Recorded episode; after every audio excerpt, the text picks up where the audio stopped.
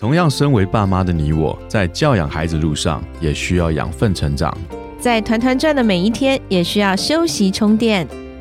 嗨，我是超爸 Eric，我是超妈 Kelly，欢迎来到平凡爸妈很 super，让我们成为你的超级学伴，共同用爱与孩子一起发光。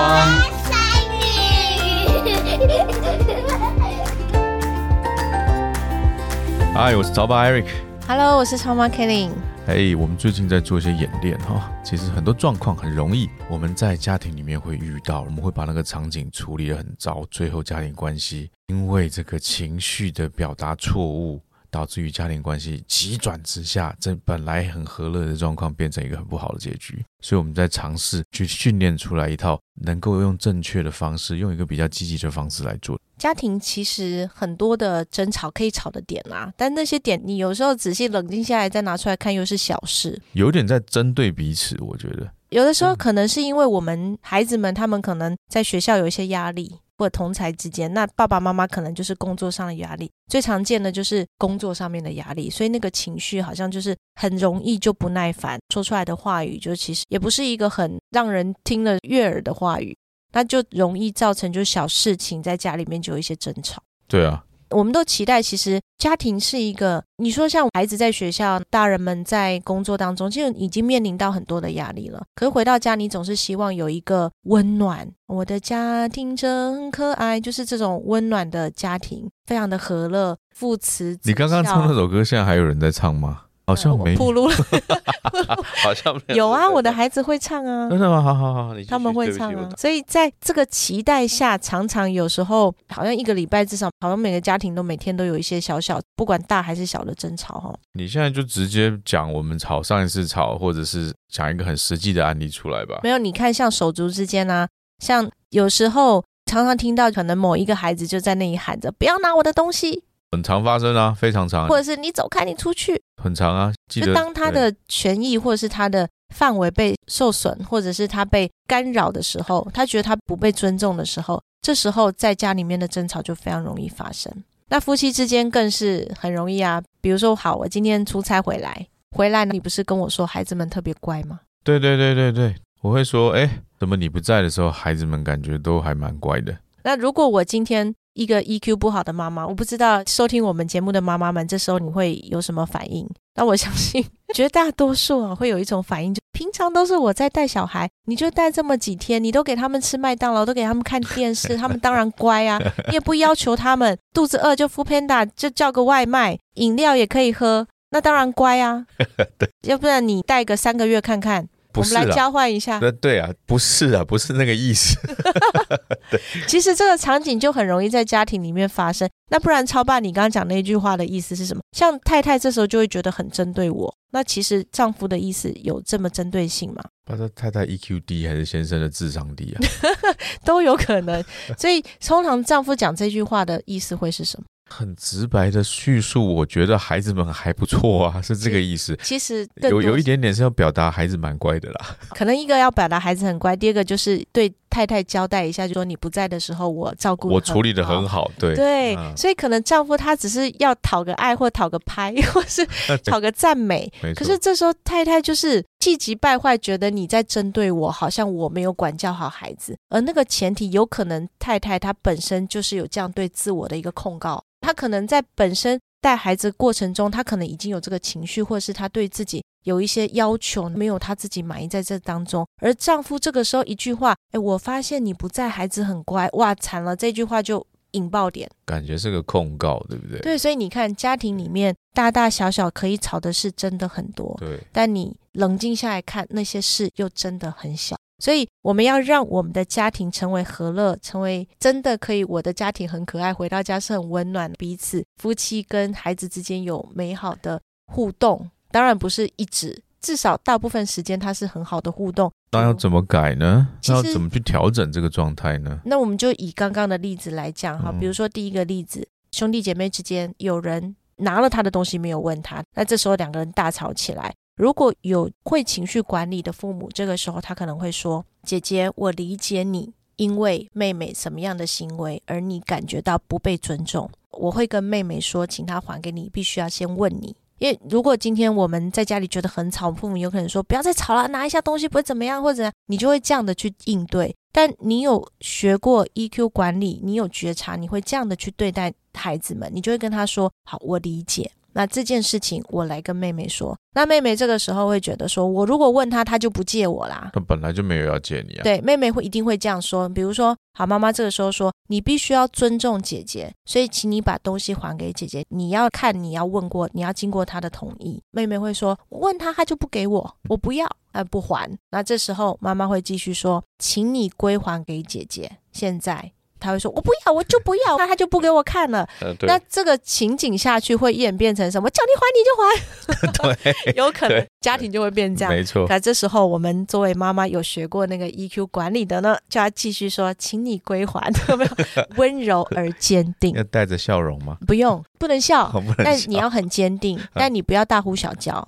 对，所以因为你在这个时候大呼小叫，你等于是加速了。加剧了这个所谓的争吵，你是让它更剧烈，可你没有解决问题，或者是最后变成抢夺回来。所以在这个过程中，孩子可能到最后很委屈的哭了，你抱抱他，然后你告诉他怎么去处理。所以每一次家庭发生的任何一个小事件，都是一个情绪管理的学习的机会，而孩子就是透过你的反应在学习。所以当他遇到这种问题，他看到他妈妈是这样处理的时候。他回到学校，他在学校在人际关系中遇到类似的事件，他也会像你这样的处理。这就让我想到有一次，我们家 Unis 他在大班，因为他们是混龄嘛，老师就跟我分享说，诶，当两个孩子他们在为了某件事情不公平在吵架的时候，这时候 Unis 会出来说，我认为怎样怎样，他就开始去做一个调解的工作。哎，我就发现他为什么会这么做？难道是他坐下来上过 EQ 课程吗？一定没有。而是他在家庭里面是有这样的一个榜样或者是经验。你是说他跟你学的咯？能跟你学吧？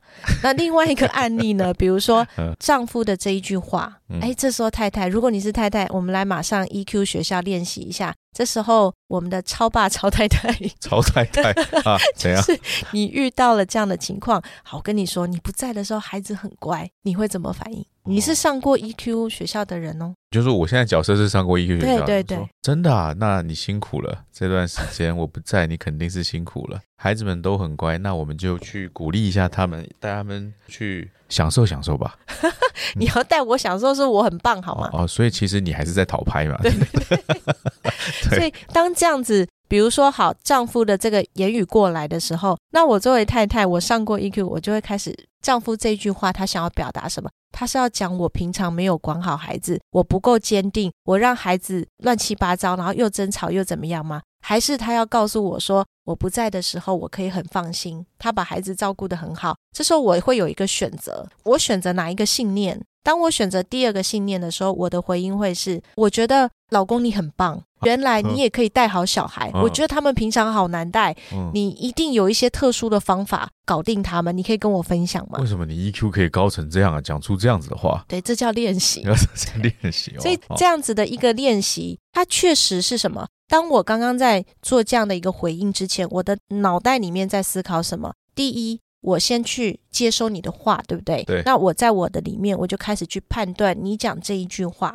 你可能背后的意思是什么？你是针对我，还是你是描述一个实际的状况？而我选择你是在描述一个实际的状况，不是针对我要来指责我。当我这样选择的时候，我接下来发展就不一样。对。可是当我选择的是第一个信念，你在指责我，那接下来发展就是另外一条路。没错。所以那个 key point 就是你家庭和乐的关键是在。这一个接收信息的人，他怎么去判断跟理解这件事情？接收者如何判断这个讯息？对，还有，如果你是一个给信号的人，你给信号的人，你也是有经过这叫做 EQ 训练，或者是常常能够有觉察的能力，那你就会用一些陈述事实的方式，而非感觉或批判式的方式来去讲话。比如说，我们会对孩子说：“我看到你这样的行为。”具体描述，我看到你这样子没有经过姐姐的同意就拿她的东西的行为，我认为你这个行为是错误的，你需要经过修正或指导。这种话语你描述的是事实，他可以接受，因为事实是这样。但你另外一种就是你总是这样不尊重别人，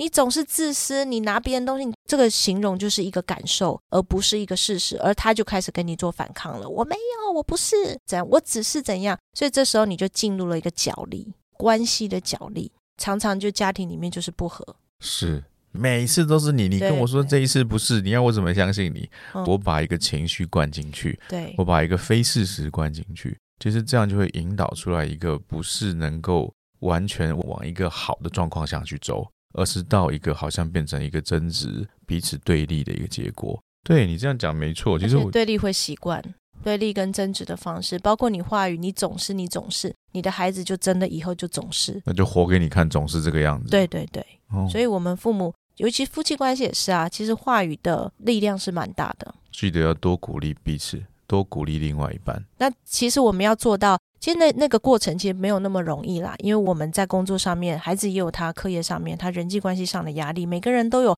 来自不同的压力。那我们要去做这样的练习，其实是要刻意的。其实这个关键还是在觉察。我蛮建议大家就是可以做每天做觉察的练习，因为所有的来源是你要先有觉察。如果你不觉得这是一个问题，你也觉察不到到底哪里出了状况，那你没有觉察的能力，其实你也不会有想要去改变。所以觉察才是，我觉得觉察是一切的核心。所以那时候我上教练课程的时候，我们每天都要做一件事情，就是自我觉察。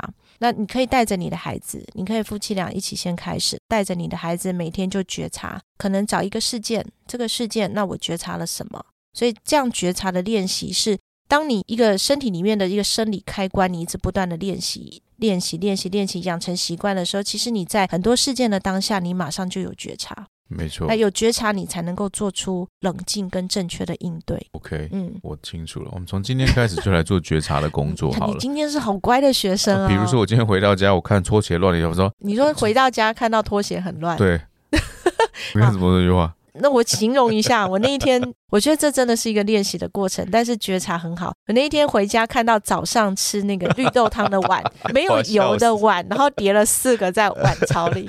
我当下那个控制不了我的情绪，我就罢工。我把我所有的菜要煮晚餐菜拿出来之后，我说我不炒了。我觉得这样就训练了，结果两个孩子竟然把晚餐给第一次晚餐四道菜是三两个孩子做出来的，他们把我所有拿出来的东西就是乱配一通。然后你就会发现，我原来要做的那个卤白菜，就变成了叫干锅白菜，也蛮好吃的，就干 干的，可是非常好吃。所以当下很好玩是，我看到四个碗没有油，早餐你们又没有很赶，现在是放假哎，都不行。当然我没有控制好我情绪，我就嗯爆炸。我其实也就进房间，我想说好，我不要继续骂人，我就进房间。结果他们就自己把它都煮好了。可是我因为觉察到自己这样子，所以我回来，我出来以后我就吃了他们做的餐，他们也很高兴的一直叫我尝尝看有没有有没有熟什么之类。所以在那过程中，我就觉察，当下次在这个事件发生的时候，所以那天晚上我跟女儿有一个很好的对话。你知道这件事情最后惩罚到谁吗？爸爸，我那天晚上吃 白饭配 配面面筋筋呢、很惨、他爸爸说我要跟妈妈一国，所以我不吃他们做的饭结果。你自己跑出来把人家饭吃了话，